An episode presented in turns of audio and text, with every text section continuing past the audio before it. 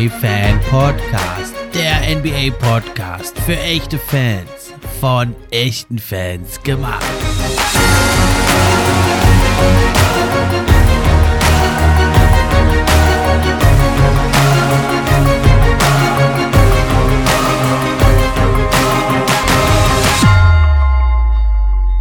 Hi und hallo zur neuen Episode vom NBA Fan Podcast. Ich bin's wie immer, euer Gastgeber der Steffen und auch heute freue ich mich über jeden, der eingeschaltet hat. Die NBA-Saison steht vor der Tür, endlich geht's wieder los. Diese Woche wird ja gleich eröffnet mit ein paar heißen Matches. Da geht's dann wieder richtig zur Sache. Preseason, Summer League, Eurobasket, alles schön und gut. Aber wir, die echten Fans, die wahren Nerds und die Fans der NBA, wir lieben einfach unsere Liga und es ist die einfach die geilste Liga der Welt.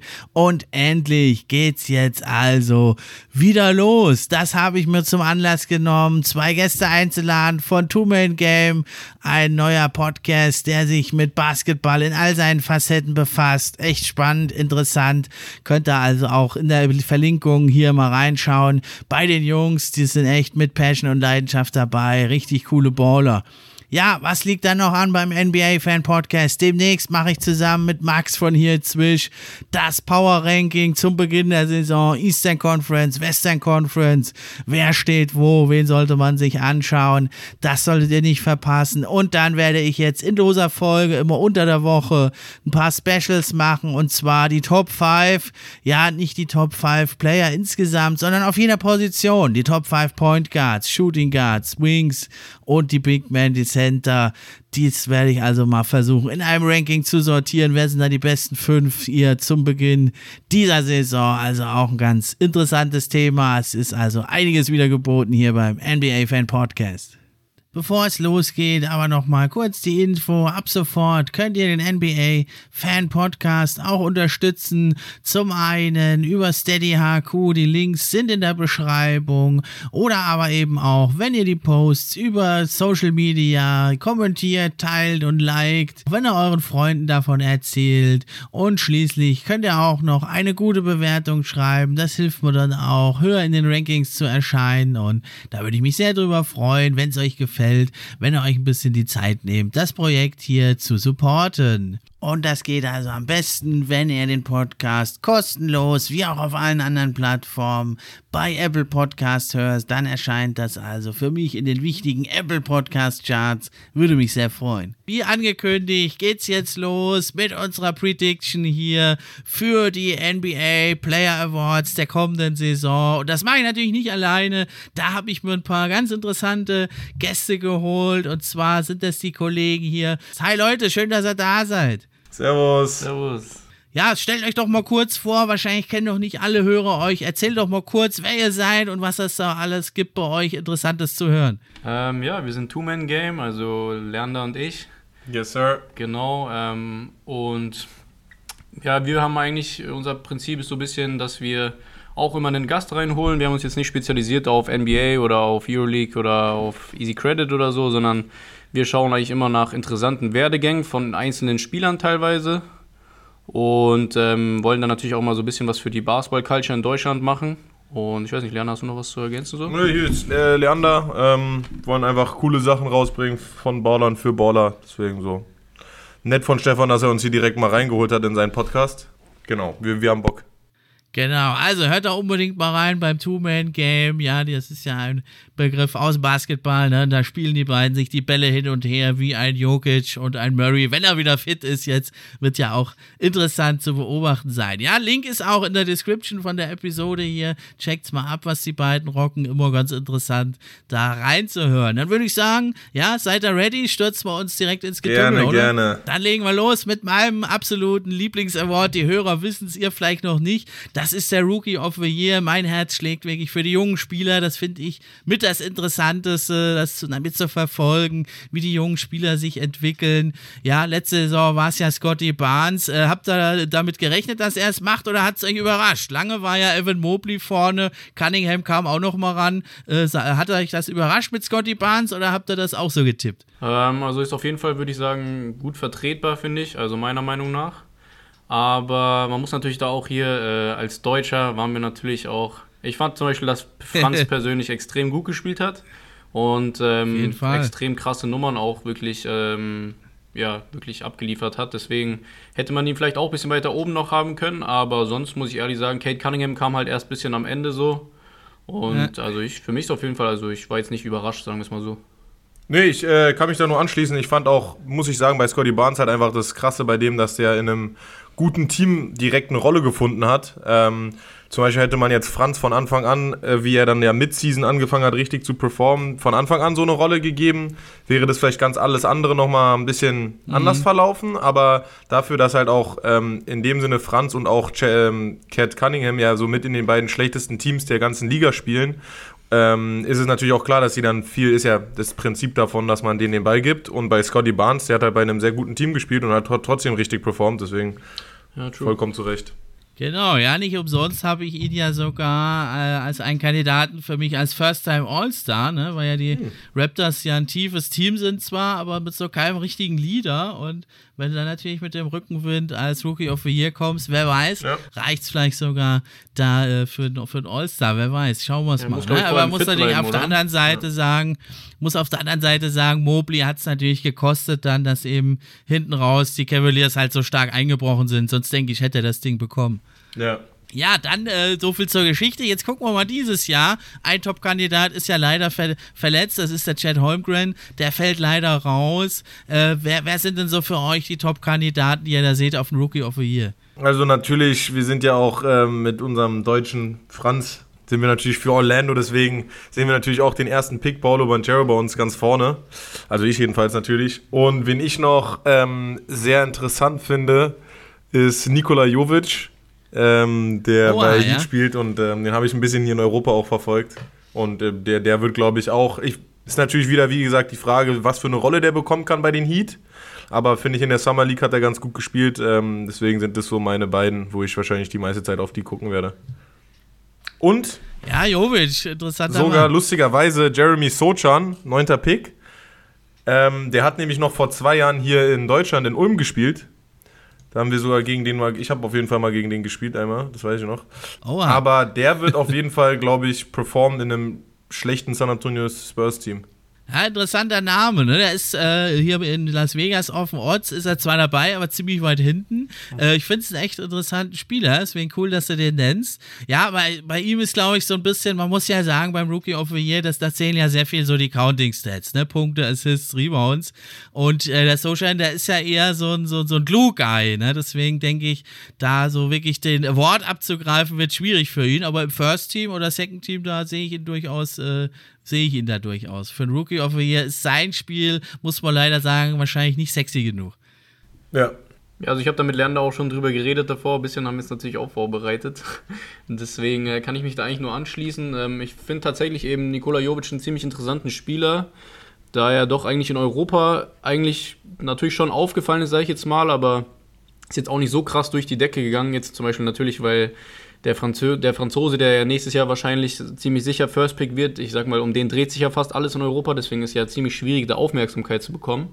Aber ich finde, was der so jetzt in der Summer League abgeliefert hat, fand ich eigentlich schon ziemlich solide, muss ich ehrlich sagen. Das ist ein sehr interessanter Mann. Man muss ja sagen, er ist ja also bislang zumindest der prominenteste Neuzugang der Heat.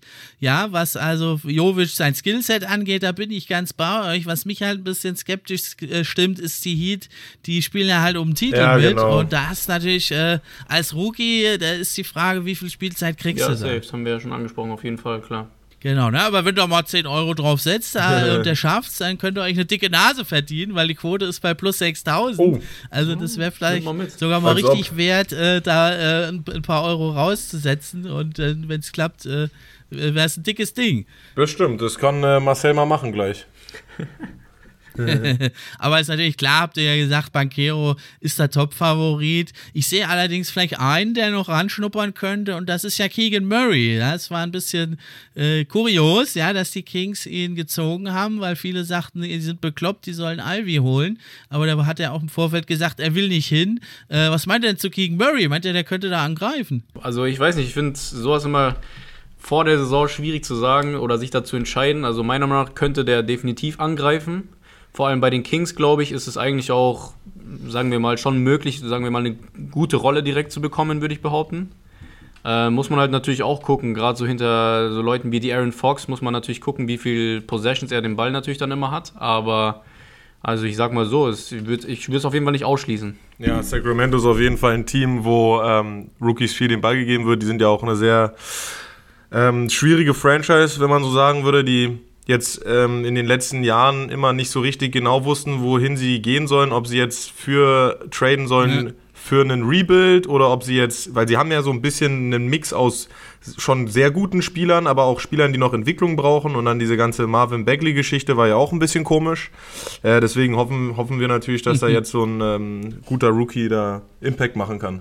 Ja, was für ihn spricht ist, also sie glauben an ihn, sie haben ihn gedraftet, könnte sein, dass er sogar startet. Er ist schon, äh, ja, für einen Rookie ein bisschen älter, 22, was aber eigentlich hier in dem Rennen jetzt gut ist für ihn. Das heißt, er ist schon ein bisschen ausgereifter, hat ein bisschen mehr Erfahrung.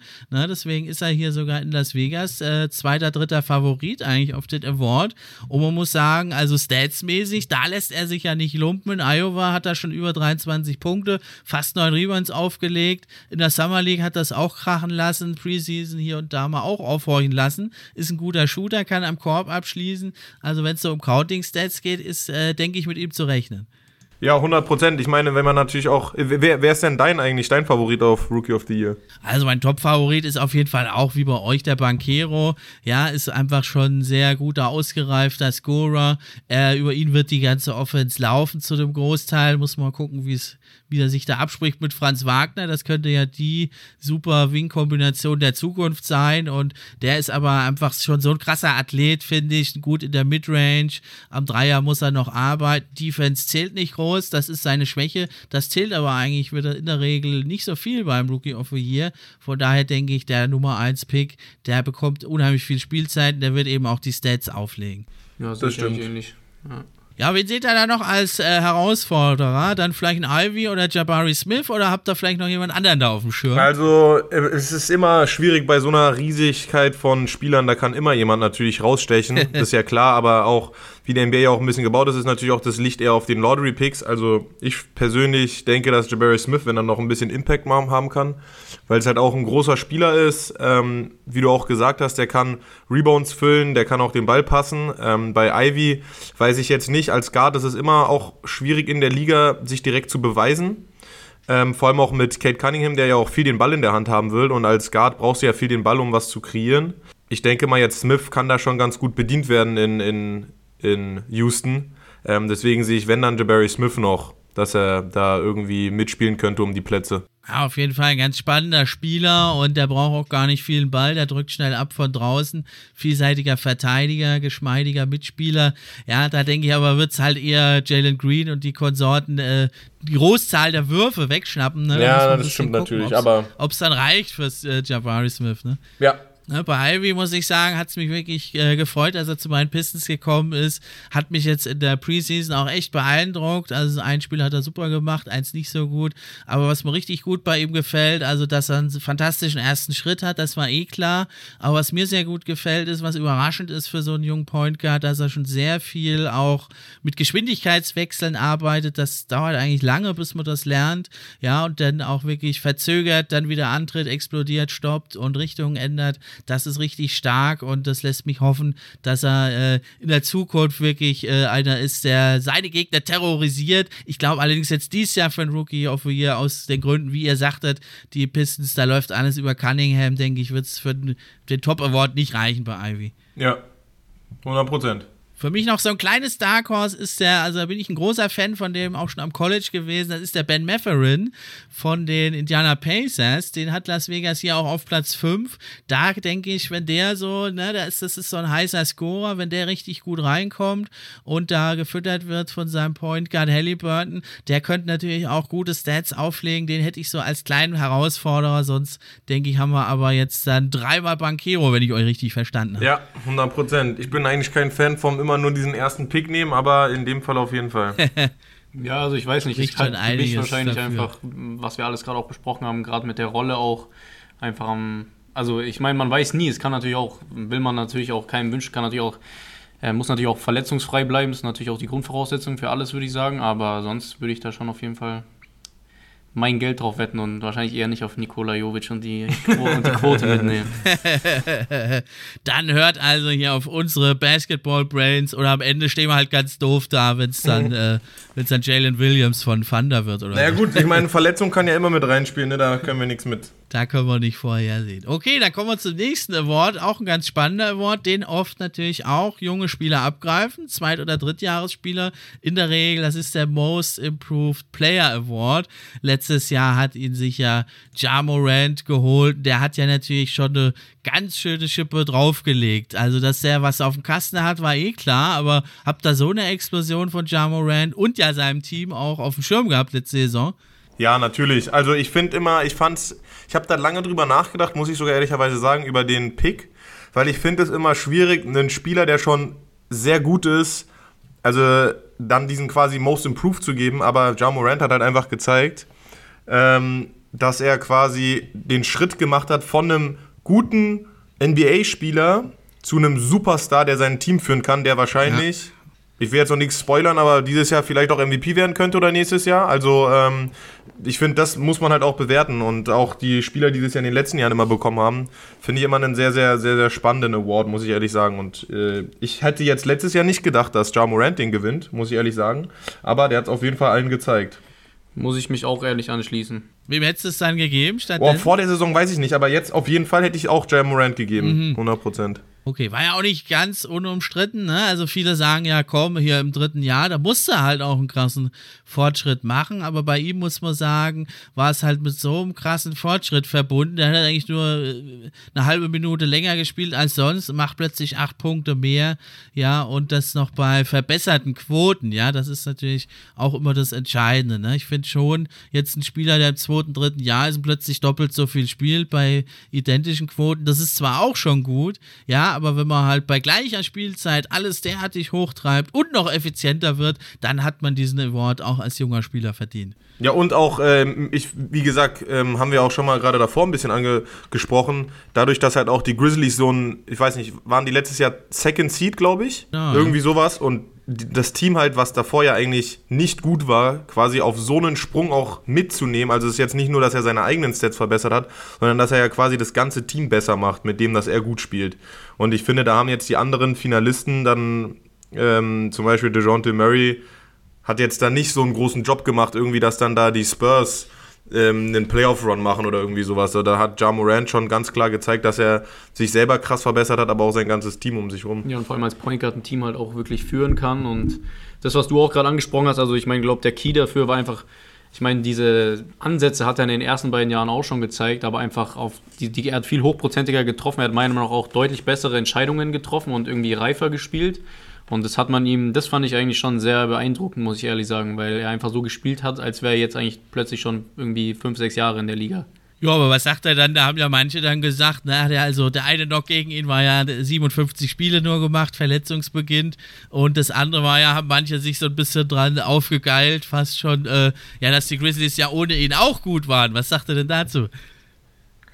Ja, ich finde, ich glaube einfach, der hat ein gutes Fundament für die alle gelegt, glaube ich, dass die sich selber so wohlfühlen und sehr, sehr, sehr, sehr, sehr selbstbewusst sind. Das ist ja, das zeichnet die Grizzlies meiner Meinung nach vor allem auf, dass die alle sehr, sehr cocky, sehr selbstbewusst und ähm, sich von niemandem irgendwie was schenken lassen, quasi in dem Sinne, sondern die sind so die Dogs der NBA und die, die hasseln nach jedem Ball und die, die, keine Ahnung, die sind einfach da immer, egal ob er jetzt spielt oder nicht spielt, sondern einfach nur das, ich glaube, da hat er so eine Culture in der, in der Franchise erzeugt, dass man da so ich weiß nicht, so eine richtige Zusammenhalt, ja, Vor allem, dass man mit dem Team auch gewinnen kann, finde ich, genau. hat er auch gezeigt, weil viele Leute waren ja davor schon da. Aber ich finde, es scheitert ja eh nicht zum Beispiel am Scoring teilweise. Also ich meine, so Leute wie Dylan Brooks oder so, die können ja auch ihre 25 machen. Und ich finde eh allgemein, dass äh, das Memphis-Team letztes Jahr sehr ausgeglichen war. Und er dazu natürlich hat halt gar, quasi das Ganze schon nochmal so angeführt. Und deswegen, ich glaube, dass man schon gemerkt hat, von der Energie, vor allem wenn er nicht da war, fand ich persönlich. Aber sie haben natürlich trotzdem einen extrem guten Job auch ohne ihn gemacht. Das äh, muss man natürlich klar, fairerweise auch sagen. Ja, habt ihr top analysiert. Ja, dass das halt ein tiefes Team ist, äh, kann man jetzt nicht gegen ihn verwenden. Und ja, spätestens in Playoffs hat man dann gesehen, wenn es doch gegen stärkere Gegner mit guter Defense geht, dann braucht man seine Shot Creation. Sonst dann war ja auch ganz schnell Feierabend, wie er nicht mehr dabei war. Mhm. Ja, da bin ich mal gespannt. Äh, was sind denn so eure Favoriten auf den Most Improved Player Award dieses Jahr? Ja. Jamorant wird es ja jetzt nicht nochmal machen, da können wir, glaube ich, von ausgehen. Marcel hat einen sehr, sehr interessanten ähm, Hot Take, den er mir auch schon äh, jetzt seit längerem mal darlegt, oh, den ich nicht raus. verstehen kann, aber. also beziehungsweise anders. Also wir haben gerade eben auch mit einem Kollegen noch drüber geredet und ähm, der meinte Ben Simmons ähm, aber in Form von, weil wir ihn ja letztes Jahr gefühlt alle fast gar nicht spielen haben sehen und ähm, wir bis jetzt sehr nice finden, was er in der Preseason gemacht hat. Ähm, aber ja, also ich würde jetzt nicht äh, Ben Simmons den, den Most Improved geben wahrscheinlich. ähm, ich muss ehrlich sagen. Höchstens Rookie of the Year, ne? Aber der ist ja schon. ja, das stimmt. Das stimmt. Auch wieder bewerben. also ich muss sagen, bei mir sind da eher so Leute im Kopf wie zum Beispiel Anthony Edwards. Mhm. Ähm, und dann kommt es natürlich immer drauf an. Also ich weiß nicht, ob das schon zu, zu früh gesagt ist, aber so Leute wie Jordan Poole, die letztes Jahr natürlich auch extremen Sprung gemacht haben bei den Warriors, kann man auch gucken, weil das fand ich schon auch sehr impressive, vor allem neben, neben Steph und in so einem krassen Team das zu machen. Deswegen weiß ich nicht natürlich, ob das leichter wird, natürlich nicht für ihn. Ähm, und was ich, ich bin halt ein extrem großer LaMelo Ball-Fan, muss ich sagen.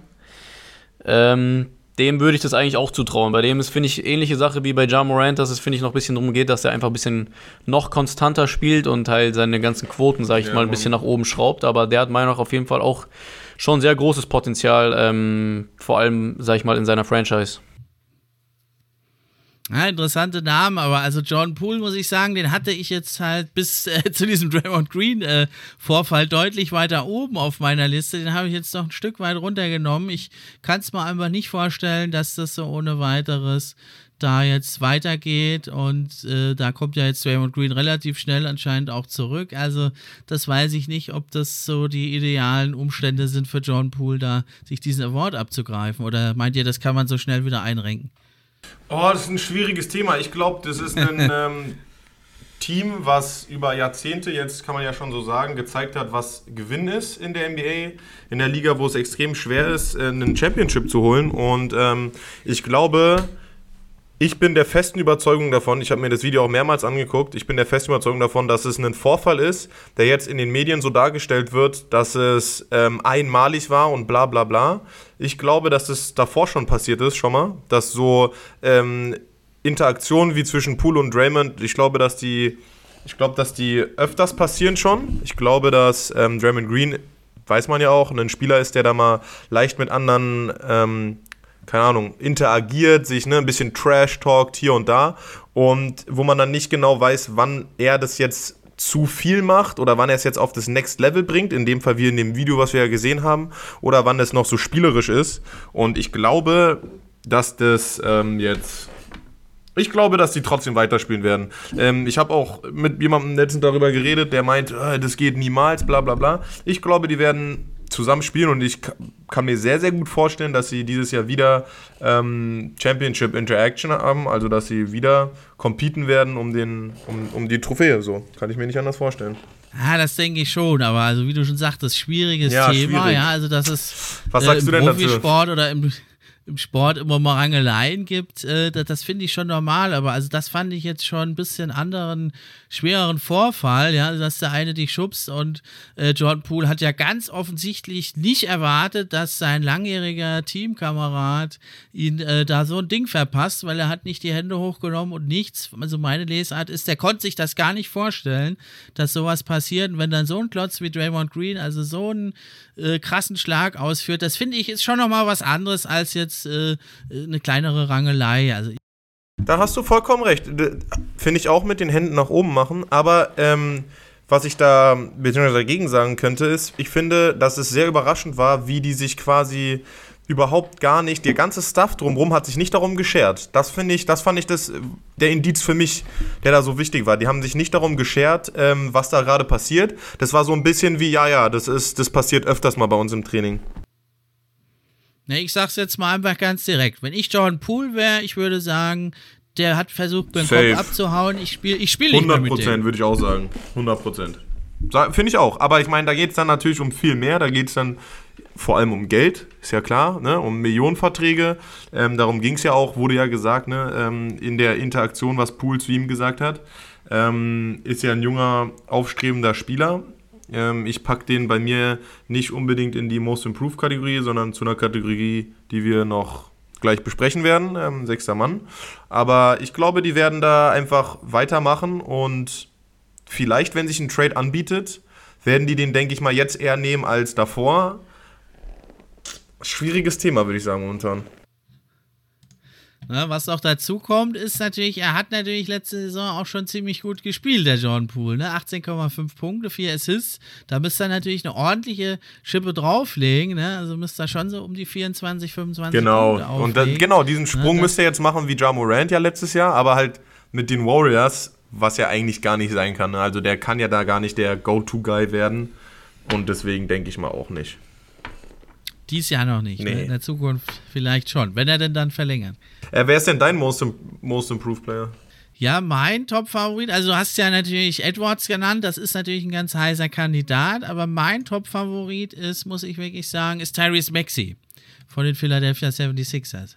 Tyrese Maxey, ah ja, okay. Habe ich gelesen, muss ich sagen, aber würde mich jetzt auf jeden Fall mal interessieren, muss ich auch gestehen, habe ich, ist kein Spieler, mit dem ich mich extrem viel bis jetzt beschäftigt habe. Natürlich habe ich mitbekommen, dass er vor allem letztes Jahr extrem gut gespielt hat, aber würde mich trotzdem mal, kannst du ein bisschen erläutern, also warum genau du denkst, dass er dann nochmal eine Schippe jetzt direkt nächste Saison drauflegen kann? Ja, es hat sich ja schon gezeigt. Also nach dem harten Trade hat er ja Fabelzahlen aufgelegt, denn äh, die Spiele, ne, da hat er über, da hat er letzte Saison auch komplett äh, 42,7 Prozent Dreier getroffen und nach dem harten Trade fast 50 Prozent und über 50 Prozent aus dem Feld. Ja, er hat extrem davon profitiert, eben von der Aufmerksamkeit, die Harden äh, natürlich neben Embiid, der ja die Hauptaufmerksamkeit natürlich auf sich zieht. Und Maxi ist so einer, der das sehr, sehr effektiv ausnutzen kann. Und wenn man Not am Mann ist, kann er auch selber kreieren. Ja, das lässt mich also wirklich da, ich bin eh relativ positiv bei den Sixers, mehr als andere. Mhm. Und ich denke, der könnte vielleicht sogar All-Star werden und der könnte sich vielleicht sogar diesen Most Improved Award auch noch holen, weil der hat zwar letzte Saison schon gut gespielt, 17,5 Punkte, 4,3 Assists, aber ich denke, der könnte halt richtig eskalieren und weit über 20 Punkte gehen und das halt bei dieser krassen Effizienz. Ne? Und das, das muss er halt auch, glaube ich, bei der Effizienz muss er halt auch bleiben, äh, wenn das passieren sollte, was du gerade gesagt hast, weil natürlich neben Embiid, der ja auch immer noch ne, kein MVP geworden ist, der jetzt auch, glaube ich, ein paar Jahre in Folge immer im MVP-Finalist war oder im Gespräch und auch neben einem James Harden, der ja jetzt ich sag mal so eine Redeem-Season hat also eine Revenge-Season, ja. ne? weil der hat ja jetzt schon, musste sich viel anhören über die letzten Jahre, auch gerade mit Gewicht und mit Entscheidungen und mit Quoten. Und was ich gesehen habe äh, über den Sommer jetzt, hat er ja sehr krass gearbeitet. Der hat irgendwie, ich meine, das glaube ich jetzt nicht, was hat er gesagt? Ich glaube 100 Pounds meint er oder so, oder 60 Pounds abgenommen. Ich glaube in irgendeiner Pressekonferenz. ja. Das glaube ich jetzt nicht, aber man sieht auf jeden Fall, dass er dünner aussieht. Und da kann man ja nur drauf hoffen, dann auf das, was sich eigentlich Philadelphia mit dem Trade eigentlich gedacht hat. Und zwar, dass da ein topfitter James Harden mit einem Joel Embiid zusammenspielt. Und dann natürlich jetzt noch, wie sich das super rausgespielt hat mit Tyrese Maxey, der ja extrem effizient ist und natürlich auch noch den ganzen anderen Spielern will ich jetzt gar nicht schlecht reden, irgendwie einen Tobias Harris oder ja, das ist es halt. Embiid kannst du eins zu eins nicht verteidigen, Harden auch nicht so gut. Genau. Und Harden scheint jetzt mehr so den Assist-Guy machen zu wollen. Und Maxi ist halt jemand, der wirklich gezeigt hat, jetzt in der zweiten Hälfte der Saison, er kann das ausnutzen. Und ja, welches Team hat denn so viele gute Verteidiger, vor allem in der Regular Season, dass du erstmal mit Embiid zur Rande kommst, mit einem Embiid-Harden Pick and Roll und dann auch noch Maxi auf dem Schirm hast. Äh, das, denke ich, bietet ihm halt gute Chancen. Ist wiederum auch, wie gesagt, ich glaube, eine Frage auch ein bisschen von, wie gut das Team ist ist. Ich kann mir sehr gut vorstellen, wenn die jetzt bis zu All-Star Break Number One Seed sind und alle drei top performen, dass die auch alle drei als All-Star nehmen. Aber ich glaube, wenn die jetzt so vierter Seed werden oder irgendwie sowas momentan sind, dann muss Maxi wirklich, weil er einfach noch nicht diesen Namen hat wie Harden, so viel besser spielen, um All-Star zu werden. Und das kann ich mir schon vorstellen, wird schwierig werden. Aber werden wir ja sehen. Ja, wen habt ihr denn da für den MIP? Denn doch Anthony Edwards oder doch einen anderen Kandidaten? Ich muss sagen, bei mir, mir fällt es immer schwierig, da zu unterscheiden zwischen Spielern, denen ich es natürlich am meisten wünschen würde oder die ich halt vor allem von dem Spielstil, sag ich mal, sehr feier. Deswegen, ähm, ich muss sagen, Anthony Edwards würde ich sowohl gönnen, als auch ähm, könnte ich mir sehr gut vorstellen, weil ich muss sagen, das, was der auch letztes Jahr bei Minnesota gemacht hat, fand ich schon sehr stark und hätte ich vor allem nicht gedacht. Ähm, deswegen würde ich sagen, muss ich, sehe ich den schon sehr weit oben eigentlich. Ähm, bei Jordan Poole sehe ich einen ähnlichen Punkt wie bei dir, muss man natürlich gucken, wie sich das entwickelt. Ähm, ja, also ich glaube, ich würde wahrscheinlich sogar vor allem auch einfach, weil er letztes Jahr schon, also seine Rolle ist eigentlich halt anders zum Beispiel als jetzt bei Tyrese Maxey so, sondern er ist ja eher in so einer Rolle, wie eben Joel Embiid oder James Harden die Rolle bei den Sixers haben. Deswegen mhm. sind, ist, muss ich sagen, ist Anthony Edwards bei mir eigentlich schon sehr weit oben. Ja, er müsste natürlich dann richtig krachen lassen, ne? denn er hat ja letzte Saison schon 21,3 Punkte aufgelegt, fast 5 Rebounds. Das ist klar, äh, 4 Assists. Ne? Aber gut, ähm, er hat es ja in Playoff gezeigt, ne? da hat er es auf 25 Punkte gesteigert, sensationelle 40% Dreier da aufgelegt.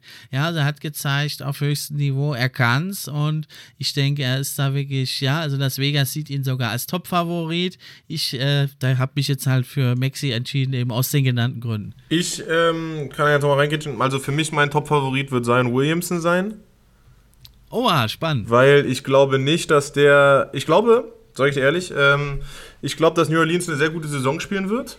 Und ich glaube, dass es dann so ein bisschen eine Entscheidung wird, wie auch ähnlich bei Ja Morant am Ende des Jahres. Äh, Zion Williamson wird sehr gut gespielt haben und das wird eine Sache sein. Wir können dem jetzt noch nicht MVP geben. So gut hat er nicht gespielt, aber gerade auch, er hat ja letztes Jahr nicht gespielt und vorletztes Jahr auch, glaube ich, nur ganz wenig. Ähm, der hat so eine gute Saison gespielt, irgendeinen Award muss er bekommen und dann bekommt er halt den äh, Most Improved Player. Ich glaube, so in die Richtung wird das ablaufen. Ja, cooler Take und durchaus vorstellbar. Er ist auch in Las Vegas der dritte Favorit hinter Edwards und Maxi. Vor Halliburton noch und dann kommt RJ Barrett. Ja, dann RJ kommen Barrett. die weiteren Plätze erst. Ne, bei Zion ist es, ja, also ich, ich, ja, dieses, ne, das heißt ja immer so schön, dieses, das Narrativ, das, das kann schon durchaus so kommen. Oder ähm, ne? Jalen Bronson auch ist natürlich die Frage, was legt man denn jetzt als Vergleichswert zugrunde? Eigentlich guckst du ja beim Most Improved Player immer, was hat er letzte Saison gemacht? Gut, dann hat sein 0, 0, 0, 0, 0. Das ist natürlich äh, eine gute Basis. Aber wenn du sagst, du nimmst die Saison davor, da hat er 31, 60 Spiele gemacht, 27 Punkte aufgelegt, dann musst du sagen, äh, also da ist das, das nicht möglich. Ne? Also da müsste man so ein bisschen, da müsste es eine spezielle Story, einen speziellen Drive dahinter geben. Dann müsste er wirklich ja, sich noch ein bisschen tatsächlich sogar steigern gegenüber diesen ja schon unglaublichen Stats damals mit 61% Field Goals. Äh, ist ihm aber zuzutrauen, warum nicht? Auf jeden Fall. Ähm, was Lerner und ich auch noch, wen wir noch eigentlich so ein bisschen äh, auf dem Schirm haben, ist tatsächlich Jalen Brunson so, ähm, weil. Mhm. Das ist ja jetzt auch nochmal interessant zu sehen, natürlich, ist ja eine ganz andere Situation. Der hat ja jetzt zum Beispiel das Team gewechselt eben, weg von Dallas, weil man natürlich ist ja klar, wenn man halt die ganze Zeit so mit Luca zusammenspielt, kann man ja ist man halt dann quasi trotzdem irgendwie immer der Zweite letztendlich. Das wird sich, glaube ich, auch nicht ändern. Das ist er sich wahrscheinlich auch selber bewusst. Ähm, da wird es natürlich interessant zu sehen, also zu sehen, weil bei den Knicks ist halt so ein Team, das finde ich immer schwierig einzuschätzen. Es könnte halt gut sein, dass das eine gute Möglichkeit für ihn ist als Point Guard, die dann halt wirklich nach jetzt einem eher enttäuschenden letzten Jahr, ähm, die wieder ein bisschen nach vorne zu pushen. Und du hast zwar jetzt gerade RJ Barrett angesprochen, das stimmt, den könnte man natürlich auch, würde ich sagen, da mit reinnehmen, aber ich finde bei Jalen Brunson halt schon beispielsweise ist extrem, ja, wie soll ich sagen, schon fast faszinierend, ähm, mit was für einer Leichtigkeit oder mit was für einer Effizienz er teilweise spielt. Also es ist ein Spieler, der mir teilweise nicht auffällt, dass ich gemerkt habe, dass er jetzt 30 Punkte gemacht hat. Und ich muss sagen, was der da gezeigt hat letztes Jahr bei Dallas, Playoffs, ja, Mann. vor allem in den Playoffs, genau, ähm, fand ich schon krass. Also ich muss sagen, er hat immer gut gespielt neben Luca, aber dass er wirklich dann direkt so viel besser spielen kann ja. und das auch allen gezeigt hat, fand ich auch nochmal wirklich so ein Grund, dass ich sage, wenn der bei den Knicks das so weitermachen kann, ähm, ist der für mich auch nochmal vielleicht so ein bisschen so Underdog-mäßig auch auf jeden Fall da mit reinzunehmen. Auf jeden Fall ein guter Kandidat. Ich denke auch, der wird eine super Saison spielen und eine tolle Rolle bei Knicks. Ich fürchte halt, dass so seine Stats wahrscheinlich, ne, er wird dann auch das Playmaking übernehmen mehr. Äh, da fürchte ich, dass das wahrscheinlich jetzt hier für den Award nicht ganz reicht, aber ist auf jeden Fall nochmal ein spannender Kandidat, finde ich auch. Ja, auf jeden Fall. Okay, dann gehen wir doch zum nächsten Award. Da geht es dann um den besten Bankspieler, der Six-Man of the Year. Und ähm, das würde mich immer sehr interessieren, ob ihr da einen Kandidaten habt, den wir vielleicht schon mal jetzt besprochen hatten. Ja, natürlich. Da komme ich jetzt wieder ins Spiel. ähm, ich glaube, Jordan Poole, muss ich ehrlicherweise sagen, glaube ich, wird nicht äh, Six-Man. Ähm, ich glaube aber nicht unbedingt wegen den ähm, ganzen Sachen mit Draymond Green, sondern ich glaube eher, weil die dieses Jahr viel Load Management machen werden mit ihren beiden Guards, also mit Clay und mit, mit Andrew Wiggins und mit Curry. Die werden gucken, dass die alle gesund bleiben müssen und deswegen glaube ich, kann man gar nicht genau sagen, dann wer der sechste Mann aus dem Team ist. Weißt du, was ich meine? Ja, ich glaube eher, das wird so, so tief, ne, dass der nicht immer von der klar auch ein Tyler Hero ist letztes Jahr nicht immer von der Bank gekommen, aber halt mehr, wirklich fast immer halt. Und ich glaube, bei Pool wird es so, so nicht sein. Ich glaube, der wird vor allem halt auch viel starten, der wird viel, ähm, viel Spielzeit bekommen als Starter. Und deswegen weiß ich nicht, da muss ich ehrlich sagen, kenne ich mich nicht aus. Kannst du mich vielleicht eines Besseren belehren, wie da die Regeln sind für Six Man of the Year? Ob man da so und so viele Minuten mehr von der Bank spielen muss als, von, als Starter oder sowas? Das weiß ich nicht genau. Also es ist nicht genau festgelegt, aber du musst natürlich die Mehrzahl der Spiele darfst du nicht starten, sonst bist du raus.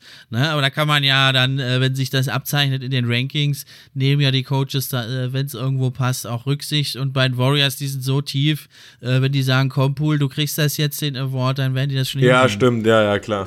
Ich glaube eher, mein persönlicher Favorit ist auf jeden Fall Malcolm Brogdon von den Boston Celtics. Ähm, die haben ja jetzt auch für den getradet, das heißt, die haben da viel vor mit ihm. Und der wird natürlich auch, glaube ich, die meiste Zeit nicht starten mit so einer guten Starting Five, die der, die Boston ja hat. Und ich glaube, die sind ja letztes Jahr nicht ohne Grund äh, in die Finals gekommen. Deswegen denke ich mir, dass der da eine große Rolle spielen wird als Sixth Man und denke ich mal auch, dass der da ähm, den Award nach Hause holen wird. Ah, interessanter Take. Also Las Vegas, die sehen es gerade andersrum. Da ist John Poole der ganz, ganz große Favorit. Da kriegst du nur plus 350. Und dann kommt Christian Wood plus 1000. Also da kann ich mir eigentlich nicht vorstellen, oh. dass er wirklich von Wood? der Bank kommt. Nee, das hat jetzt, nicht, das ja. hat jetzt Jason so Witz, Kidd nämlich. Jason Kidd irgendwie gesagt und das kann ich mir aber nicht vorstellen. Das ist, glaube ich, eher sowas, um den heiß zu machen. Oder meint ihr, dass Christian Wood wirklich in Dallas die ganze Saison von der Bank kommt? Das kann ich mir nee, nicht vorstellen. Nee, können wir uns auch nicht vorstellen. Haben wir auch schon drüber geredet. Also, er hat ja auch selber ein Interview darüber gegeben, so ein bisschen darüber gewitzelt. So. Also, ich dachte eigentlich eher, dass das also vielleicht kommt er mal auch äh, von der Bank, aber meiner Meinung nach muss der eigentlich starten bei Dallas. Also ich wüsste jetzt nicht, wer auf seiner Position vor ihm starten sollte. Wäre ziemlich irre. Aber vielleicht ist das so ein Winkelzug von Jason Kidd, um Christian Wood irgendwie halt zu zeigen, du musst hier Defense spielen und dann wirst du als Starter. Aber also, wenn der nicht nach fünf Spielen startet, dann weiß ich auch nicht mehr. Ja. Ne? Dann kommt schon hier der von euch genannte Michael Brockton. Das ist auch eigentlich mein Pick. Da ist dann die Quote schon plus 1600. Und dann kommt ja eben der letztjährige Awardgewinner Tyler Hero mit 1700. Ja, und da ist natürlich, finde ich, Brockton ist tatsächlich auch mein Pick. Ja, einfach weil es ist eh ein 20-Punkte-Spieler, es ist ein richtig guter Playmaker, der halt immer von Verletzungen geplagt war. Letzte Saison auch nur 36 Spiele gemacht und ja, das hofft man ja in Boston und alle, die Michael Brocken wohlgesonnen sind, die hoffen das, wünschen ihm das, dass er eben das die ideale Rolle für ihn ist, von der Bank zu kommen, nicht mehr so viel Spielminuten abzurocken und aber mit der Mega-Effizienz äh, das zu holen und vor allem dann mit den Celtics halt auch richtig gut dazustehen. Auf jeden ja, Fall. 100 Prozent, denke also, ich auch. Ich sag mal so, vor allem, ich weiß nicht, ich hab's jetzt nicht im Kopf, aber so normalerweise ist er doch eigentlich auch mal in seinen Teams davor schon eher Starter gewesen, richtig? Ja, natürlich. Deswegen allein. Er hat eigentlich fast noch nie von genau, der Bank gespielt. Ähm, deswegen glaube ich, außer der ersten Saison. Ja. Also wird, genau. glaube ich, schon allgemein, glaube ich, ein sehr krasses Team dieses Jahr mit Boston, aber ja, glaub ist natürlich ein anderes 100%. Thema. Ja, Ist eh voll Haben jetzt andere Probleme auf der Trainerposition und mit dem verletzten Time Lord. Aber Michael Brockton ist ein mega krasses Upgrade. Und das war ja auch eine ganz große Schwachstelle der Celtics. Das Playmaking der zwar super guten ja, Wingplayer Tatum und Brown, die aber ja doch viele Turnover hatten. Und da ist natürlich jeder Ballhändler und Brockton ist einer der besten, die es gibt. Ist halt ein mega Gewinn. Auf jeden Fall, definitiv. Ja, ich hätte einen noch, so ein bisschen Außenseiter, der kommt dann schon mit äh, plus 1800 hinter Hero. Das ist der Spencer Dinwiddie. Und ich muss uh. sagen, ich bin ja, äh, ich, ich schätze ihn mehr als die meisten eigentlich so in der NBA-Szene. Und ich muss sagen, er hat ja jetzt äh, die letzten 23 Spiele in Dallas richtig gut gespielt. Meint er, meint ihr, der könnte vielleicht noch irgendwie eine Rolle spielen, Spencer Dinwiddie, oder äh, sehe ich ihn dazu positiv? Ähm, also muss ich auch sagen, könnte ich mir eigentlich vorstellen. Also ich war auch, ähm, ich bin ein großer Fan von ihm, muss ich sagen, weil ich ihn bei, zu seinen Brooklyn-Zeiten ziemlich cool fand. Ähm, und auch sehr mag, wie er spielt. Deswegen, ähm, ich fand auch, dass er so wie er quasi die letzten Spiele eigentlich bei Dallas gespielt hat, hat er nochmal wirklich gezeigt, was er kann, gerade nach seiner Verletzung. Ist ja, muss man auch erstmal immer gucken, aus so einer langen Verletzung rauszukommen. Und ja, also deswegen würde ich auf jeden Fall sagen, kann man auf jeden Fall mal beobachten, sage ich jetzt mal, wie der in der Saison spielt. Und vor allem, wenn der seine Würfe trifft von außen und wenn der gut seinen Rhythmus früh in der Saison findet, dann glaube ich, kann es schon äh, auf jeden Fall in die richtige Richtung gehen. Also ich glaube nicht, sage ich ehrlich. Ich glaube, dass Spencer Dinwiddie jetzt die neue Position von Jalen Bronson einnehmen wird und äh, viel mehr starten wird, als von der Bank kommen wird.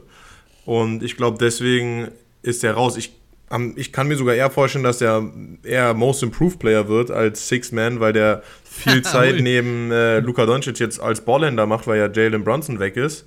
Und weiß ich jetzt noch nicht, wie Christian Wood dann da reinpassen wird. Äh, das werden wir mal sehen.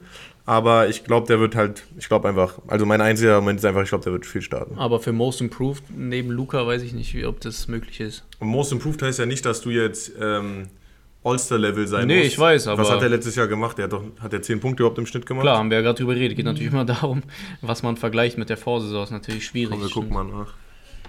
Naja, hatte fast 16 Punkte, jetzt aber nur in den 23 Spielen in Dallas. Ne? Ja. Ne? Also da wird's okay, das ist schon viel. glaube ich, ein bisschen eng. Ja, das ist viel. Aber werden wir sehen. Also ich glaube jedenfalls nicht. Ich glaube einfach nur aus dem Fakt, wie gesagt, dass, dass der halt, starten genau. Will, ja, das kann gut sein. Da ich jetzt, äh, das stimmt natürlich. Na gut, Digga, wenn er so Okay, habt ihr noch einen äh, Kandidaten oder haben wir alle durch? Für Six Man Offense. Also ich meine, mit, mit, also über wen man natürlich immer reden kann, so, ist natürlich Jordan Clarkson, würde ich sagen. Ja, aber. Der wird auch starten. Der, genau, das ist jetzt die Frage, jetzt wo Donovan Mitchell natürlich auch weg ist, ähm, ja, denke ich auch, dass er eher starten wird. Kann natürlich sein, dass es so eine ähnliche Sache ist dann wie bei, äh, wie wir gerade eben besprochen haben, bei Spencer Dinwiddie. Ja, muss man gucken. Aber den sollte man auch immer auf dem Schirm haben. Ja, ich glaube vor allem Six Man kommt bei den, meiner Meinung nach äh, kann man ja nur Six Man werden, auch bei einem richtig guten Team. Weil bei dem schlechten Team, warum bist du Six Man und startest nicht? Ähm, deswegen denke ich mir, dass ja eh, wenn dann nur irgendwelche Top-Teams in, in Frage kommen und da schätze ich jetzt Utah Jazz, muss ich ehrlicherweise sagen, nicht ein. Ich glaube eher, dass die ja tanken werden. So, deswegen. Ja, und Clarkson könnte auch starten. Also genau. Also, Denke ich eher auch nicht. Wenn ich vielleicht noch so minimale Chancen einräumen würde, würde ich es auch ihm voll gönnen, wäre Ricky Rubio bei oh. Cavs. Hat ja letzte Saison bis zu seiner Verletzung fantastisch gespielt. Plötzlich jeden Dreier reingehauen. Ne, wenn er da jetzt nach der schweren Verletzung allerdings anknüpfen könnte. Aber ich glaube, der ist zu Saisonbeginn wahrscheinlich auch noch gar nicht fit. Ja, muss man mal sehen. Aber ein Cleveland-Spieler könnte finde ich, hast du vollkommen recht, ein guter Take sein, weil ähm, die sind ja sehr, sehr tief besetzt auch. Also die haben vor allem auch jetzt nicht diese Star-Star-Power in der Offense. Klar, da ist natürlich ein Donovan Mitchell, aber das ist jetzt kein Franchise-Player-Star. Also kann man diskutieren. Aber ich glaube, deswegen werden die auf jeden Fall auch viel Wert auf ihre Bank legen was sie auch letztes Jahr gemacht haben. Und da kann ich mir natürlich gut vorstellen, dass da jemand von Cleveland den Six Man of the Year Award bekommt. Vor allem, wenn sie jetzt als Top 4 Seed oder sowas abschneiden werden, wie ich sie, wie ich, wie ich denke, dass sie es machen werden. Also könnte man noch vielleicht im Auge behalten. Ja, dann kommen wir zum Defensive Player of the Year. Und da ist das ist ja ein bisschen so eine Glaubensfrage der NBA-Szene. Seid ihr da die Anhänger des Glaubens der Defensive Win Shares oder zieht ihr da auch andere Stats zu Buche? Für viele geht es ja da vor allem um die Defensive Win Shares.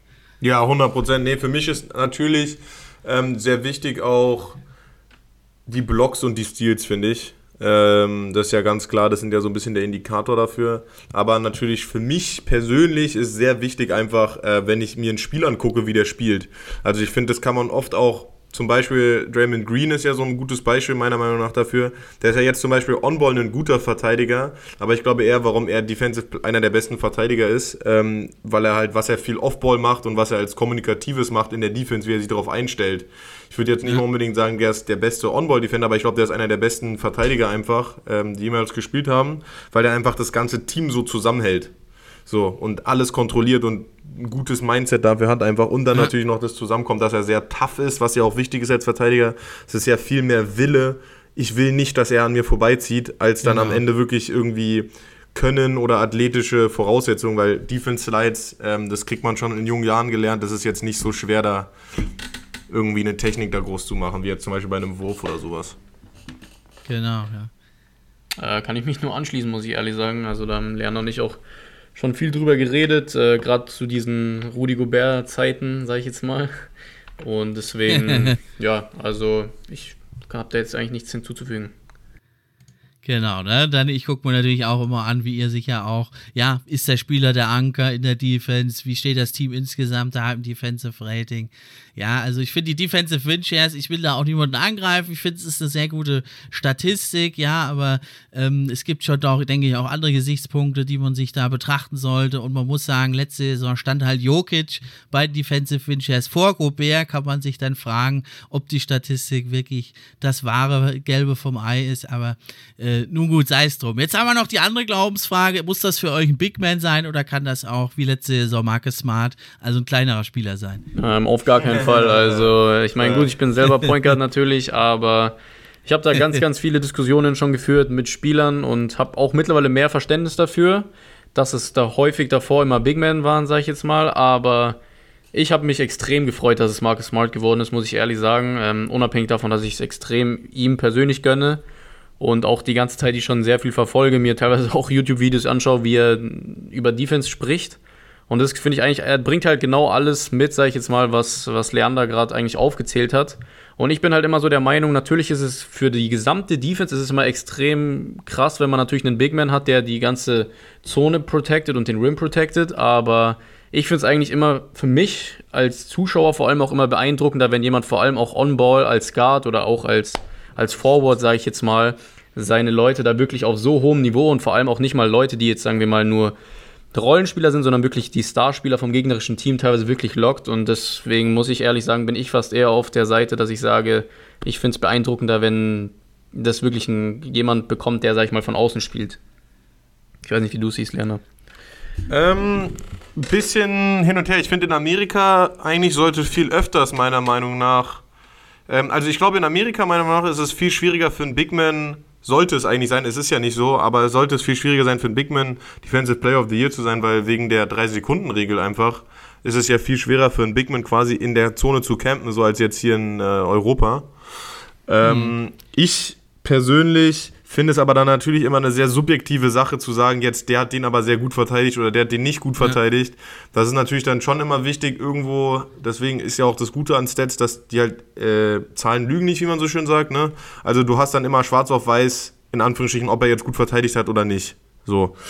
Aber ich finde zum Beispiel jemand wie Marcus Smart, letztes Jahr hat es natürlich total verdient. Der hat jahrelang in der Liga, gilt er als einer der besten Verteidiger, der tough ist, der eklige Offense-Fouls forciert, der under the skin von seinem Gegner geht und deswegen finde ich das vollkommen gerecht, als jetzt schon wieder Rudi Gobert, nur weil der irgendwie drei Blocks averaged oder irgendwie sowas so. Das muss man dann immer, finde ich, ein bisschen abwägen. Genau, ne? Also wir wollen ja da niemanden zu nahe treten. Alle, die da, Rudi Gobert, Marcus Smart, äh, Embiid, alle Robert Williams, die da genannt werden, Jannis, äh, das sind alles mega geile Verteidiger. Ja, 100 Prozent. Ne? Da, da sind, wir uns, sind wir uns ja einig. Es geht jetzt nur darum, natürlich, wen sehen wir da noch als wichtiger an. Ne? Da muss man ja wirklich sagen, dass das Argument halt gegen die Guards ist ja immer, was dann vorgebracht wird, ist, äh, es werden zwar ja, es werden natürlich natürlich auf dem Flügel ist immer wichtiger und im Backcourt, werden immer mehr Dreier geballert, aber das Argument ähm, hier in dieser Kategorie gegen die Guards ist ja immer, ähm, du kannst eigentlich dann die Effektivität der Dreier relativ wenig beeinflussen, du kannst als Guard nur gucken, wie viel Dreier genommen werden, ja, und dass du quasi,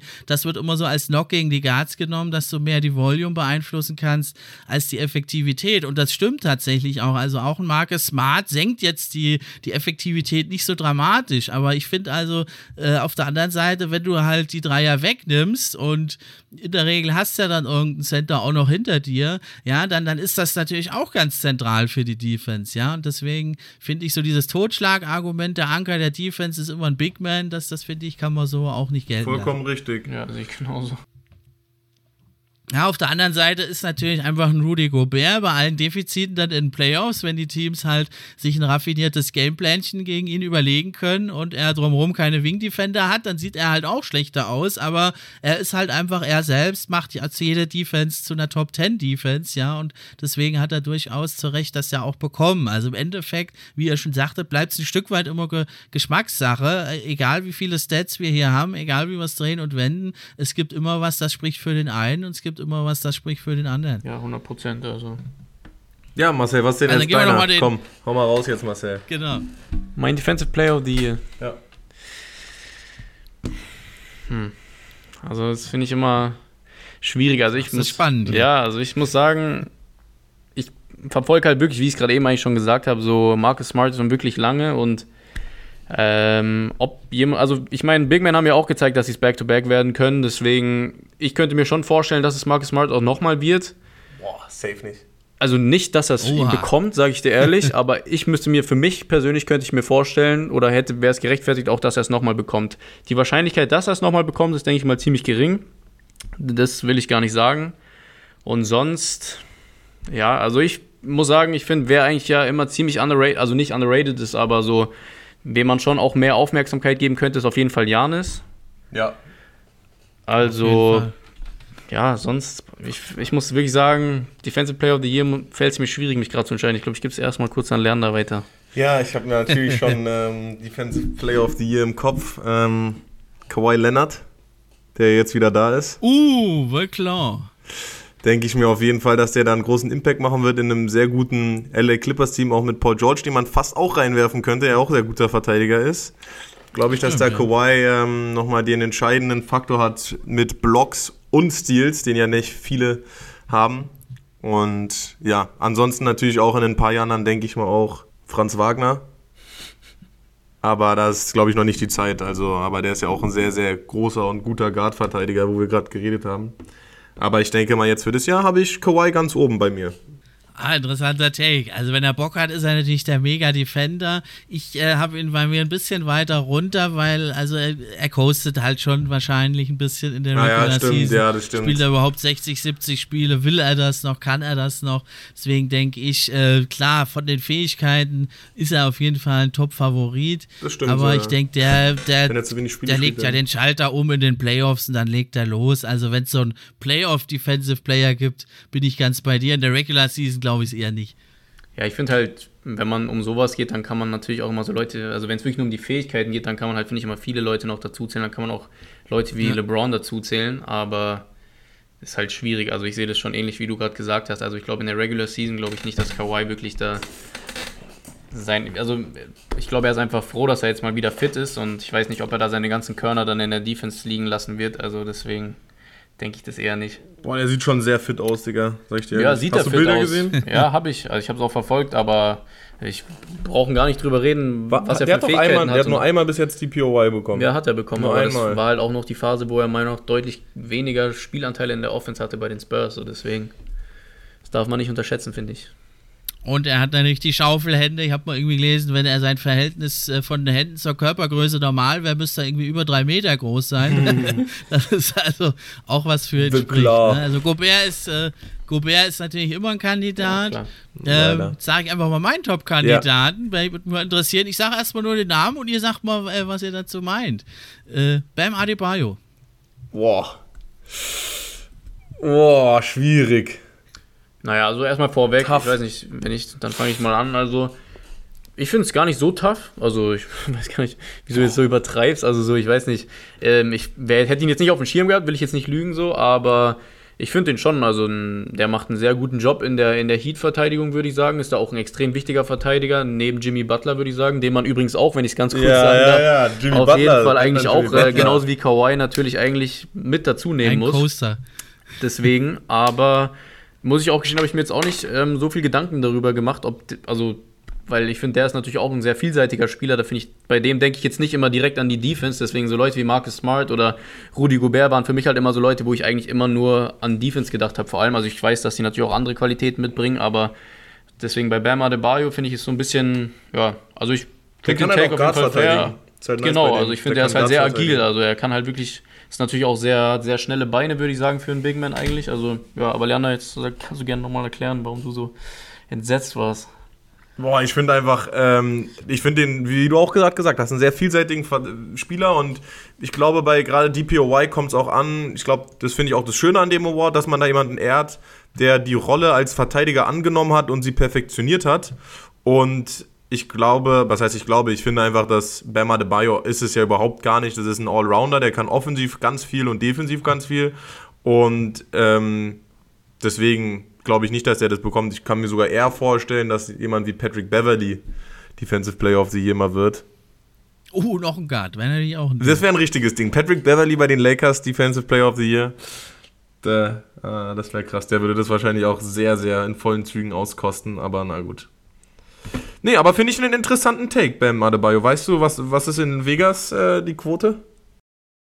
Kann ich euch sagen, Gobert ist der Top-Favorit, plus 400. Und dann kommt nämlich schon Bam Adebayo, plus 700. Ach, ist echt? der zweite. Und ich habe ihn, Ach. warum ich ihn jetzt genommen habe, ist vor allem, ich hatte ihn letzte Saison schon als Defensive Player of the Year. Die Heat äh, haben eine super Defense. Das ganze Das Team stimmt, äh, ja. ist, ist, ist auseinandergefallen und er hat die Defense zusammengehalten. Er ist auch in allen defensiven Statistiken ganz weit vorne mit dabei. Er ist ein Rim Protector, er kann switchen. Er ist für mich das, der Inbegriff des modernen defensiven Centers. Und da finde ich, stört es jetzt nicht, dass er offensiv auch einiges auf dem Kasten hat. Und da warte ich aber auch immer, dass er da mal explodiert offensiv. Ist noch nicht passiert. Und bei allen äh, Defensive Win Shares, Defensive Box Plus Minus, Warps und Schnorps und wie die alle heißen, ist er ganz weit vorne mit dabei. Er ist der Anker und der wichtigste Spieler für mich in der Defense. Bei einem Heat-Team, es kostet ihn halt immer ein bisschen, dass die halt diese Heat-Mentality haben, dass die alle immer hustlen und kämpfen. Und deswegen glaube ich, das kostet ihn so ein bisschen, dass alle halt sagen, ja, die Heat, die müssen ja eine gute Defense haben. Für mich liegt das vor allem aber eben an Bam. Nee, Weil halt Jimmy Butler, der coastet für mich zu sehr in der Regular Season. Ja, genau. Jimmy Butler ist, denke ich mal, auch wahrscheinlich ein bisschen wie mit Kawhi, was du gesagt hast. Also der von den Fähigkeiten 100%, aber ob er es dann halt in der Regular Season immer drauf ankommt lässt, jetzt in dem, in dem Zeitpunkt seiner Karriere, denke ich mal auf jeden Fall nicht. Dann hätte ich noch ein paar Dark Horses. Was meint ihr dazu? Rob Williams von Fähigkeiten, denke ich, ja, ist ja aber erstmal jetzt verletzt. Das wird wahrscheinlich nichts mehr, oder?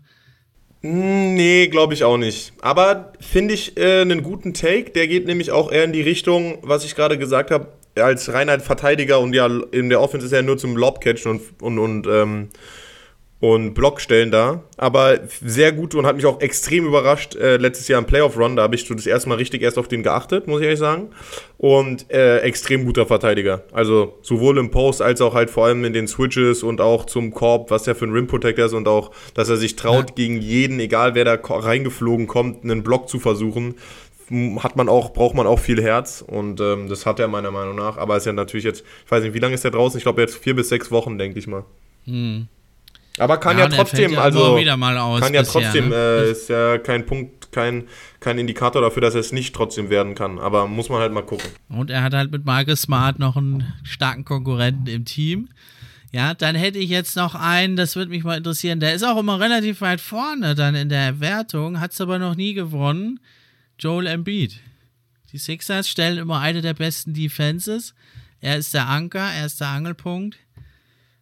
Aber irgendwie dann, ne, wie ihr es schon sagtet, ne, den sieht man halt als MVP-Kandidaten, als Allrounder und nimmt ihn nicht so als Verteidiger wahr. Ne? Ist aber auch einer der Top 10 Favoriten, was Vegas angeht. Dann hätte ich noch einen ganz jungen Spieler, Evan Mobley. Was meint ihr von den Cavs? ist beim, beim habe ich auch als Dark Horse sogar. Also Evan Mobley auf jeden Fall über Joel Embiid. Also so viel würde ich auf jeden Fall schon mal sagen. Ähm, ich finde halt, dass er vor allem bei den, bei den Cavs halt einfach extrem wichtig ist. Also wenn wir wieder von dieser Rolle sprechen, wie wichtig er als Verteidiger für das gesamte Team ist.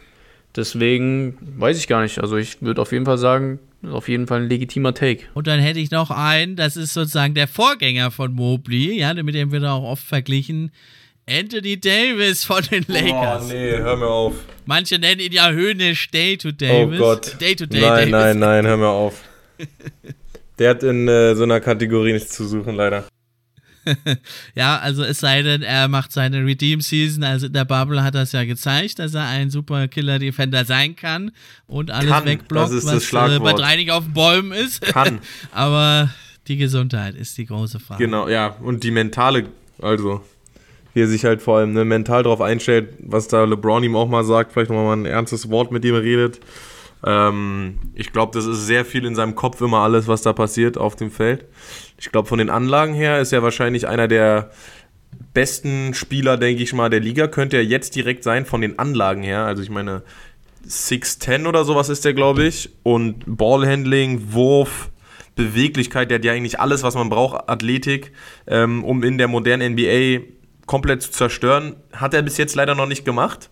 Deswegen, also ich schätze den gar nicht ein. Ich glaube, wenn man jetzt so redet, könnte der ähm, also auch mit Most Improved Player werden. Aber ja, ich finde halt, ich, hab, ich bin kein großer Fan von dem. Ich, ich mag das gerne, wenn, wenn die Spieler sehr tough sind auf dem Feld oder wenn die dann nicht so tough sind, das aber smart machen.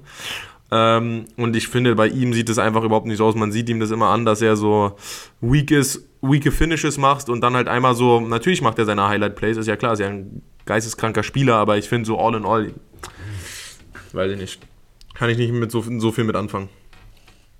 Stimmt's, Marcel? Okay.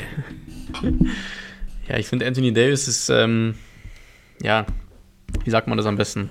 Also meiner Meinung nach ich finde es gar nicht, du bist ja immer so extrem. Also ich finde, dass der natürlich, wenn wir wieder von demselben Thema reden, mit Voraussetzungen und so, ist es natürlich, hat er geisteskranke Voraussetzungen als Verteidiger. Und ähm, wenn er wie in der Bubble das natürlich dann auch, ich finde auch eher, dass dieses, ich weiß gar nicht, ob Können das Schlagwort ist. Ich habe klar, gesund, fit sein ist auch wichtig bei ihm, aber manchmal habe ich auch eher so das Gefühl, ob er halt Bock hat so. Also manchmal habe ich so das Gefühl, dass er gar nicht so Lust hat wirklich so auf Verteidigung. Deswegen, ich finde, das ist eher so sein Problem, dass so dass er halt wirklich konstant auch immer so, sagen wir jetzt mal, wenn wir wirklich von der Regular Season reden, dass er wirklich konstanter gute Leistungen in der Defense bringt. Und das habe ich eher das Gefühl, dass es daran so ein bisschen scheitert, weil er sich schon irgendwie eher immer so ein bisschen zum einen auf die Offensive konzentriert und zum anderen aber auch immer sehr schnell irgendwie sich irgendwie mit anderen Sachen irgendwie ablenken lässt. Deswegen, ja, wäre er auf jeden Fall jetzt nicht bei mir in der engeren Auswahl für den Award, sagen wir es mal so. Ja, das sehe ich auch so. Also, was lockt mal ein? Ich sag Bam Adebayo und bei euch, wer soll es sein? Naja, Leander, du hast ja schon gesagt, Kawhi, oder? Ja, genau. Kawhi eingeloggt. Und ich würde sagen, ich gehe mit Janis. Weil er so motiviert ist jetzt auch nach der nicht so gut verlaufenden EM für ihn. Ja, kann es auch sein. Und die Wählermüdigkeit, die ist so ein bisschen weg. Ne? Jetzt hat er ja zweimal Jokic den MVP bekommen. Janis hat nichts bekommen. Ja. Äh, denke ich auch bei dem kommenden Award jetzt äh, ist er mit dabei. Und warum nicht Defensive Player of the Year? Die Bucks sowieso immer eine Top-Defense. Und Janis ist äh, die über jeden Zweifel haben. Auf beiden Seiten des Feldes sowieso. Ja, dann kommen wir noch zum letzten Player Award und natürlich der heißeste Award, das ist der MVP, MVP Most Valuable Player. Jetzt haben wir wirklich die kuriose Sache, vier Jahre in Folge, die Europäer dominieren, zweimal Jokic, davor zweimal Janis. Was meint ihr, wer ist diese Saison euer Top-Favorit? Ja, also wie du es gerade schon angesprochen hast, ähm, ich meine, die letzten vier Jahre wurde ja von Europäern jeweils doppelt belegt, ja. beziehungsweise besetzt. Deswegen ähm, ja, gehe ich natürlich ganz klar wieder mit Europa. Und äh, ja, mein Favorit ist Luka Doncic. Deswegen, also ich muss sagen, ich habe ihn jetzt auch live spielen sehen in der EM und das war wirklich nochmal für mich, also das Ganze nochmal wirklich live mitzuerleben, zu sehen, auch wie er auf europäischem Top-Niveau ja. da mit einem Land wie Slowenien will ich gar nicht zu nahe treten, die haben natürlich gute Spieler, aber ich meine, es ist jetzt nicht wirklich ein Top-Team, sage ich jetzt mal, und die so zu carryen, die wirklich, also ich muss sagen, gerade auch gegen Deutschland, was er da teilweise gemacht hat, fand ich wirklich ja. geisteskrank. Deswegen, also ich gehe mit Luka Doncic. Ja, ist natürlich ein fantastischer Spieler, Generationstalent. In Playoffs haut er da 36, 10, 10 eigentlich mehr oder weniger raus im Schnitt. Trägt eine Offense alleine und das hier, äh, ja, in diesem Körper. Das wird natürlich nochmal interessant zu sehen, wie er da, ob er langfristig jetzt mal das schafft, äh, die Athletik noch auszubauen. Dann ist es noch erschreckender ja, dann muss er vielleicht weniger Stepbacks nehmen und kann noch mehr die Gegner überpowern, als er es ohnehin schon tut. Und er ist also von Las Vegas auch der Top-Favorit. Hm. Da kriegst du nur plus 450. Für Jannis kriegst du plus 700. Ja, also das sind so die Top-Runner. Auch wieder die Europäer. Äh, mein Pick ist allerdings jetzt einer, ich setze da wieder, wie gesagt, auch bei äh, schon bei dem Most Improved Player Award. Ich setze sehr stark auf die Sixers und für mich ist es, der kommt jetzt gleich auf mit Janis, ist es Joel Embiid. Ich glaube, der ist jetzt diese Saison dran. Was meint ihr dazu? Ja, also ich, ist ein guter Take, finde ich auch. Ähm, hat mir ein bisschen leid getan. Jetzt über die letzten drei, vier Jahre ja fast schon, war der immer da mit dabei. Ja. Jetzt in den letzten zwei Jahren noch intensiver. Ähm, es kommt immer, bei MVP ist ja immer die Frage, wie gut ist das Team? Das ist ja, Most Improved Player kannst du nicht werden, wenn dein Team 6. 7. Seed ist, außer jetzt zum Beispiel in der einen Saison da, wo Russell Westbrook das gewonnen hat, weil er etwas Historisches genau. über die ganze Saison lang hinweg gemacht hat. Ähm, kommt viel halt drauf an, einfach wie die Sixers an sich performen werden ich, ich finde, Joel Embiid hat es auf jeden Fall verdient, was er über die letzten Jahre gemacht hat, natürlich. Aber ist dann natürlich auch die Frage, denkst du, Joel Embiid wird jetzt dieses Jahr sich nochmal richtig in der Regular Season einen abarbeiten, damit er diesen MVP Award bekommt? Oder werden sie eher sagen, wir wollen uns einen guten Seed erarbeiten, aber wir sparen uns unsere Energie, gerade auch mit Harden, mit äh, der jetzt nicht noch mehr so viel länger leistungsfähig ist oder auch in Embiid, weiß man jetzt nicht, wann die ihren Peak erreicht haben. Ähm, sparen wir unsere Energie für die Playoffs und gehen dafür richtig, geben dann da richtig Gas. Das ist natürlich immer, muss man, was, was denkst du denn dazu? Denkst du, der wird jetzt nochmal richtig eine MVP-Season raushauen wollen? Gehe ich davon aus. Also der hat wirklich da einen Chimp auf der Schulter, ja, der ist sauer, dass er es nicht bekommen hat. Äh, da wird jetzt minutenmäßig, wird da nichts sich ändern. Ähm, und äh, bei ihm ist es ja oft die Anzahl der Spiele, ne? Vor zwei und drei Jahren hat er jeweils nur 51 Spiele gemacht, das hat ihn da gekostet. Letzte Saison waren es jetzt 68. Was für äh, mich für ihn äh, stimmen lässt, ist einfach, er wirkt für mich athletisch, jetzt wirklich fit, hat glaube ich noch mal ein bisschen abgenommen, ein paar Kilo. Ja, und er hat einfach noch nie mit so guten Guards gespielt, wie er es jetzt hat. Er hatte noch nie jemanden mit den äh, Fähigkeiten von Harden, auch wenn der vielleicht nicht mehr ganz ans alte Niveau rankommt, der Harden, aber 80 Prozent reichen da auch. Dann hat er den aufblühenden Maxi neben sich und deswegen denke ich, dass die Stats jetzt nicht irgendwie noch viel krasser werden. Da wird er vielleicht eine kleine Schippe noch drauflegen, aber ich denke, äh, für mich sind die Sixers Top-Favorit auf den Nummer 1 Seed und der MVP, da musst du eigentlich das Beste oder zweit-, drittbeste Team der NBA sein.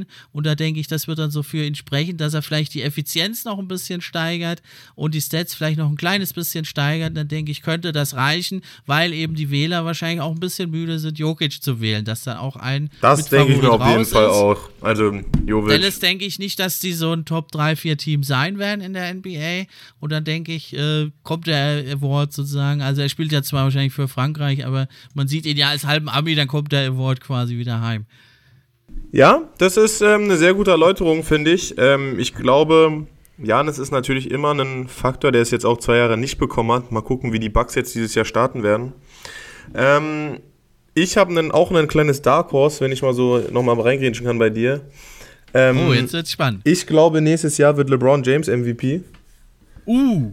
Ich glaube, er wird jetzt dieses Jahr ja den All-Time-Scoring-Rekord brechen werden mhm. wollen und wird dafür richtig Gas geben. Ähm, er braucht diesen All-Time-Scoring-Rekord und er braucht halt noch ein MVP und natürlich so viel Titel, wie es geht, das ist ja klar. Aber wenn er noch diesen einen MVP hat und All-Time-Scoring-Rekord, dann ist es quasi in Stein gemeißelt, dass er GOAT ist. Und ich glaube, das weiß er ja natürlich selber. Die Amis sind ja auch total Stats-fanatisch und sowas. Und ich glaube, mhm. bei einem Team jetzt dieses Jahr wird er mindestens genauso viele Würfe nehmen wie letztes Jahr.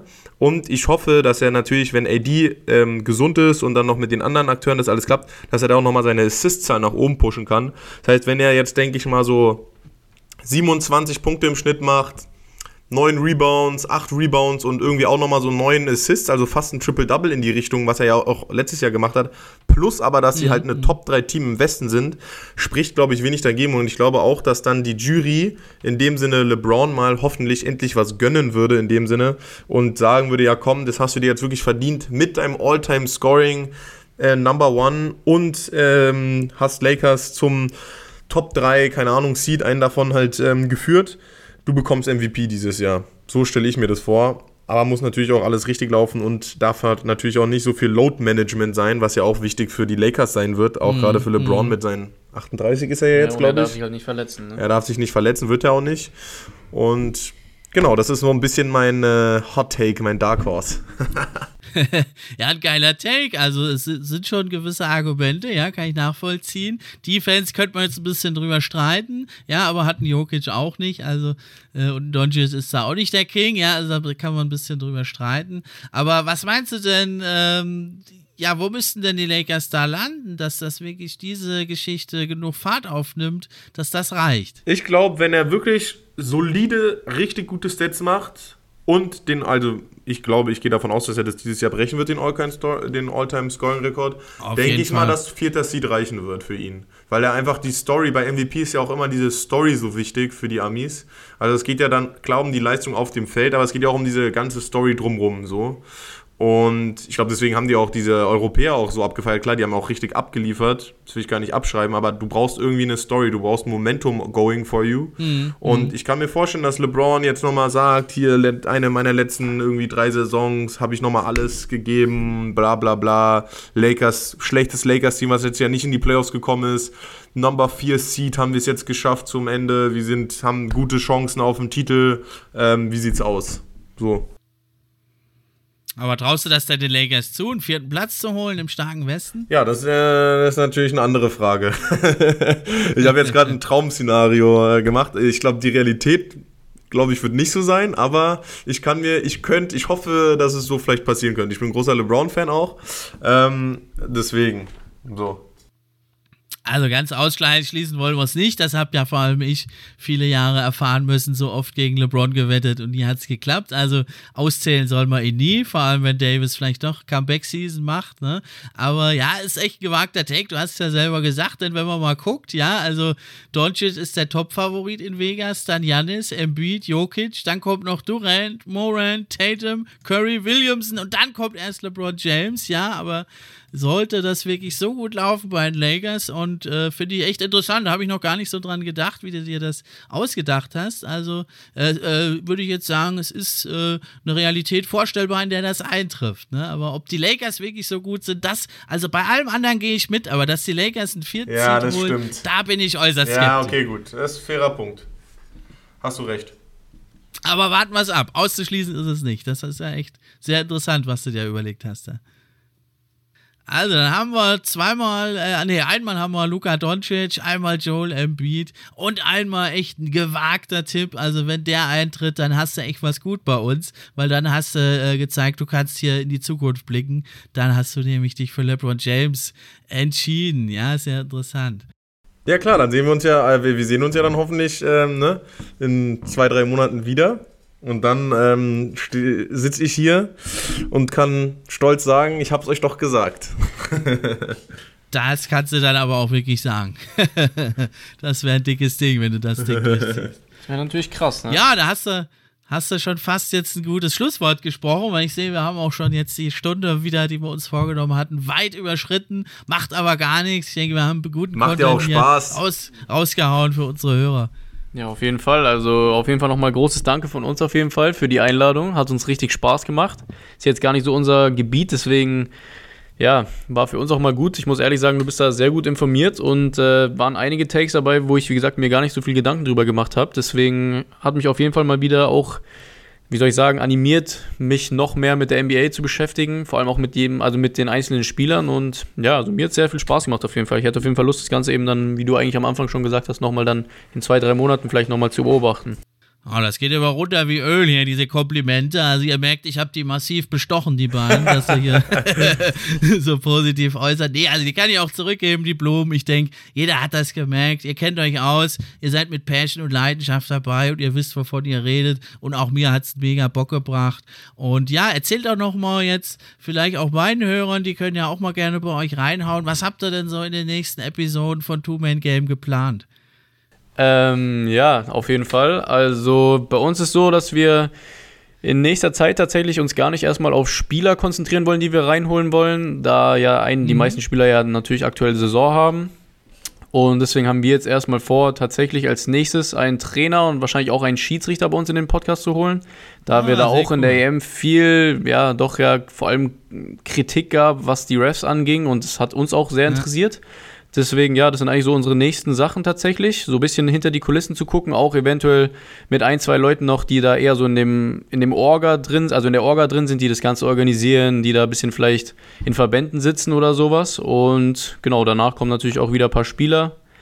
Und ja, genau, sonst. Genau, sonst das war's eigentlich. Wir machen viel Content, wollen wir weiterbringen. Wir wollen ein bisschen auch mit YouTube anfangen. haben wir uns auch mit ähm, Stefan schon ein bisschen unterhalten, ähm, mit TikTok auch, klar. Haben wir auch ein bisschen Input bekommen, nochmal danke dafür. Sonst, ansonsten guckt einfach mal gern bei uns vorbei, Two-Man-Game mit einer 2. Ähm, danke, dass wir hier sein durften, sehr nett.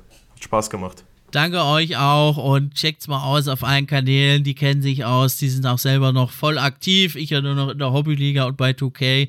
Die beiden sind also noch richtig da auf einem guten Level mit dabei und bringen hier mal ein paar interessante andere Blickwinkel auch mal rein. Ihr habt es gehört, Coaches, Referees, alles mit dabei. Richtig geile Sache und ein Gewinn für die deutsche Basketballszene. Mir bleibt also nur noch zu sagen, das war's für heute. Macht's gut. Ich bin raus.